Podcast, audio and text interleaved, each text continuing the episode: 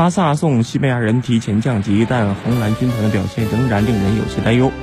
面对西班牙人的铁桶阵，巴萨在绝大多数时间内毫无办法。在上半场中，巴萨甚至本赛季联赛里首次主场前四十五分钟零射正。身为巴萨头牌的梅西，在阵地战球荒已经达到了七场。在复赛之后，巴萨已经踢了八场比赛。梅西的个人数据是打进三球，助攻七次，阿根廷人直接制造了十个进球。梅西助攻数令人赞叹，但个人攻击力并不算太得力。梅西最大的缺陷就是体能上存在短板，在复赛之后，西甲保持着周周双赛的比率，梅西则是西甲所有前锋中唯一全勤的。如果真把梅西累坏了，红蓝军团的欧冠之旅可就难了。